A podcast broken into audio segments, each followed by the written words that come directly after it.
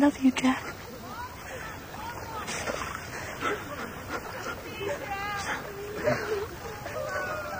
Don't you do that. Don't you say your goodbyes. Not yet. Do you understand me? I'm so cold. Listen, Rose. You're gonna get out of here. You're gonna go on. And you're gonna make lots of babies. And watch them grow. You're gonna die an old, an old lady, warm in her bed. Not here. Not this night. Not like this. Do you understand me?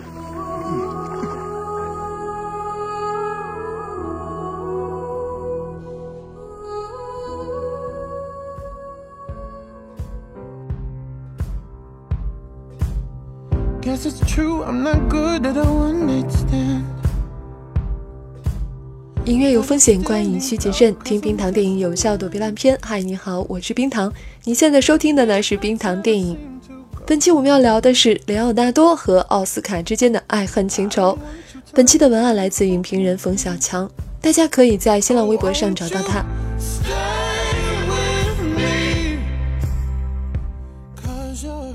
二零一六年二月二十九日注定是不平凡的一天。从历法上来说，二月的第二十九天就是很特殊的。另外，作为一个影迷，今天还发生了一件大事，或许你的朋友圈已经被刷屏了，那就是莱奥纳多·迪卡普里奥凭借《荒野猎人》中休格拉斯这个角色，获得第八十八届美国电影艺术与科学学院奖最佳男主角。我们怀着欣喜与恭敬的心情，很正式、很啰嗦地说了一遍。其实说的就是小李终于拿到了奥斯卡小金人儿。首先当然是恭喜我们亲爱的小李，其次也要恭喜一下我自己，因为作为一个影迷，这真的是我2016年开年的第一个心愿。另外，也要替全世界的段子手表达一下惋惜之情，一个玩了这么多年的梗就此终结，可惜了。今年奥斯卡的各个奖项都已各归其主，很容易就能了解到。本文就不多说了。绝大多数影迷关注今年奥斯卡，就是为了看小李拿小金人儿。尽管毫无悬念，围绕着小李和奥斯卡有太多太多的话题了，所以从某种意义上来说，今年的奥斯卡其实就是小李一个人的奥斯卡。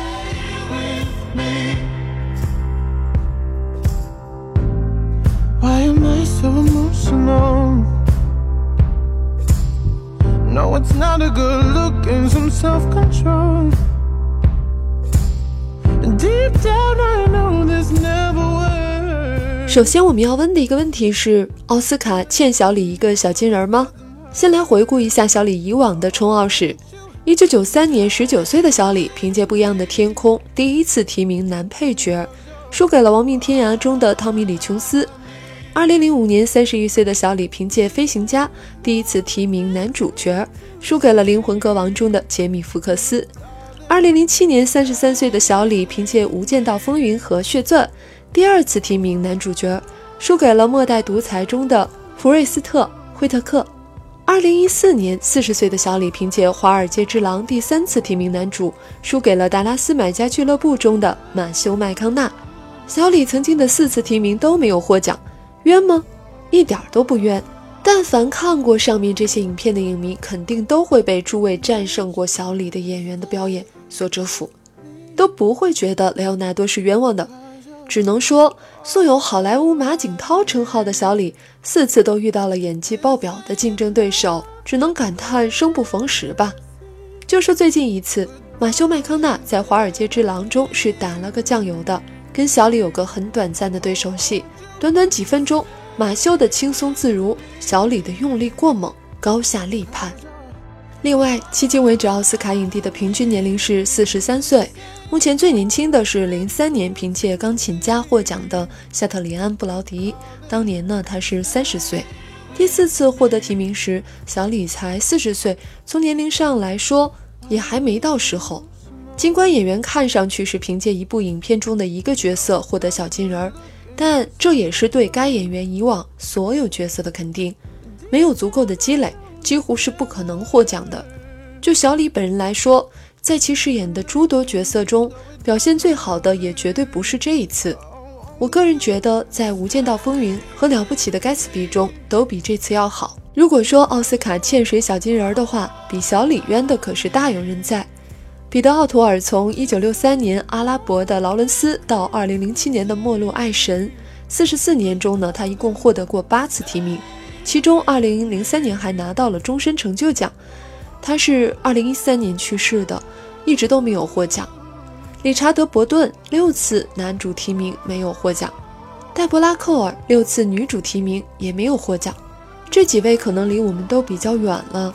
那么同时代的布拉德利·库珀也曾经连续三年提名，但是颗粒无收，更别提在最佳摄影奖这个奖项上陪跑了十二年的罗杰·狄金斯了。综合以上的情况，从演技、年龄、论资排辈三个角度看，奥斯卡都不欠小李什么。到这里，可能有的影迷会有疑问：你说了这么多奥斯卡不欠小李小金人的理由，看上去都很有道理的样子，但为什么我还是觉得欠呢？为什么很多人都觉得欠呢？我认为主要是两个原因，一个是泰坦尼克号太火，二是小李太努力。一九九七年的一部《泰坦尼克号》火遍全球，英俊潇洒、风流倜傥、三百六十度无死角的小李，凭此跃升为好莱坞最红的男演员。影片斩获了创纪录的高票房，小李也收获了无数影迷的芳心。在次年的奥斯卡上，影片获得十一项奥斯卡奖，成为史上获奖最多的影片之一。唯独小李呢，连个男主提名也没捞着。从此，一个小金人的种子就深深种在了小李的心中。谨慎选片，只跟大导演合作，不接纯爆米花商业片。小李在冲奥的路上努力努力再努力，尽管他身上也有很多槽点。比如说，二十五岁以下的金发嫩模女友的名字连起来可以绕地球一圈，诸如越长越像杰克尼克尔森。但是谁也无法否认，小李是个从来没演过烂片的好演员。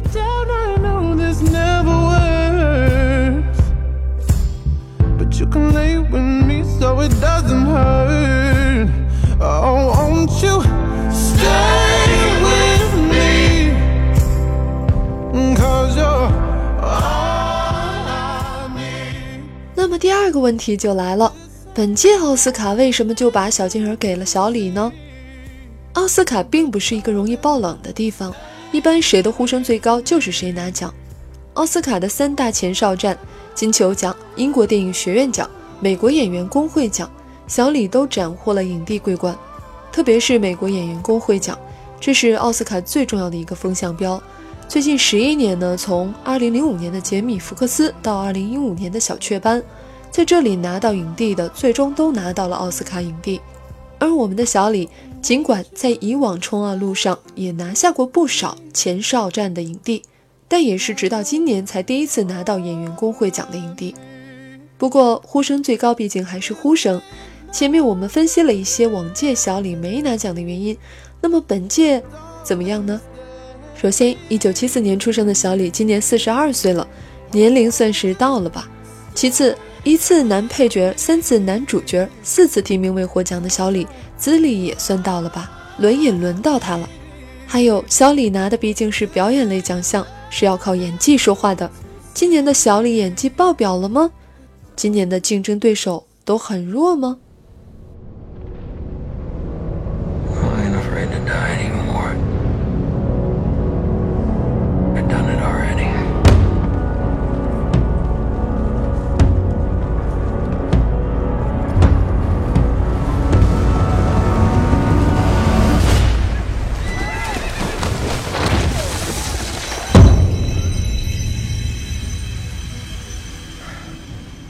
很遗憾，小李在《荒野猎人》中的演技并没有爆表，依然是用力过猛。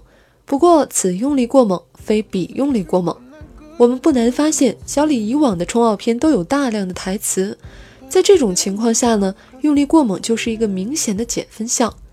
而为小李再次冲奥量身打造的《荒野猎人》则不然，影片主要是突出人物心理和残酷环境的描写，这就让用力过猛成了明显的加分项。全篇小李也没有几句台词，主要都是跟残酷的环境做斗争，要的就是用力过猛。很幸运，小李今年的竞争对手真的是很弱，弱爆了。我们逐个看一下，乔布斯中的法沙是唯一可能对小李构成威胁的。不过，因为乔布斯这个电影呢，三段式的结构和乔布斯本人外形差异等问题，我们最终并没有看到他真正的演技。不过，法沙今年也才三十九岁，仅仅是一四年凭借《为奴十二年》获得过一次男配提名，还没轮到他呢，有的是机会。我相信法沙早晚都会拿影帝的。丹麦女孩中的小雀斑今年才三十四岁，去年刚刚凭借《万物理论》拿到奥斯卡影帝。今年甭管演什么，甭管演得多好，都不可能蝉联。特朗博中的老白，凭借《绝命毒师》获得 N 个艾美视帝的他，在电影圈里是个绝对的新人啊！能获个提名就算是很大成功了。而且他的影片也太小太弱了。至于《火星救援》中的呆萌，尽管我们都很喜欢他，但是连他自己都承认他就是来打酱油的。因为《火星救援》就是一部科幻题材的纯商业娱乐片。奥斯卡评委那帮老白男，为了坚守自己的高逼格，也不会给他奖的。还有从近些年的要想拿奖就必须往死里折腾自己这个角度来说呢，小李这次真的是拼了老命了，彻底放弃颜值，增肥四十斤，成了杰克尼克尔森，零下几十度泡冰河，睡死马肚子，生吃动物内脏，被熊强暴，可以说再不给奖，天理难容了。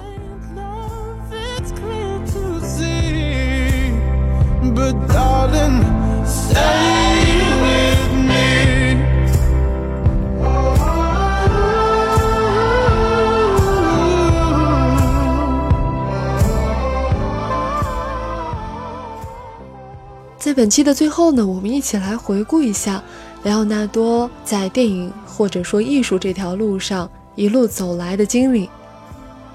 一九七四年，小李出生，据说呢。他妈妈怀着他的时候去了趟意大利，在看雷奥纳多·达芬奇的一幅画时，小李第一次提了母亲。于是呢，他的母亲给他取名叫雷奥纳多。一九九零年，小李十六岁，参演电视剧《成长的烦恼》。一九九三年，小李十九岁，凭借《不一样的天空》第一次获得奥斯卡男配角提名。一九九七年，小李二十三岁。凭借《泰坦尼克号》成为好莱坞一线男演员，火爆全球。二零零五年，小李三十一岁，凭借《飞行家》第一次获得奥斯卡男主提名。二零一六年，小李四十二岁，凭借《荒野猎人》第四次获得奥斯卡男主提名，最终获奖。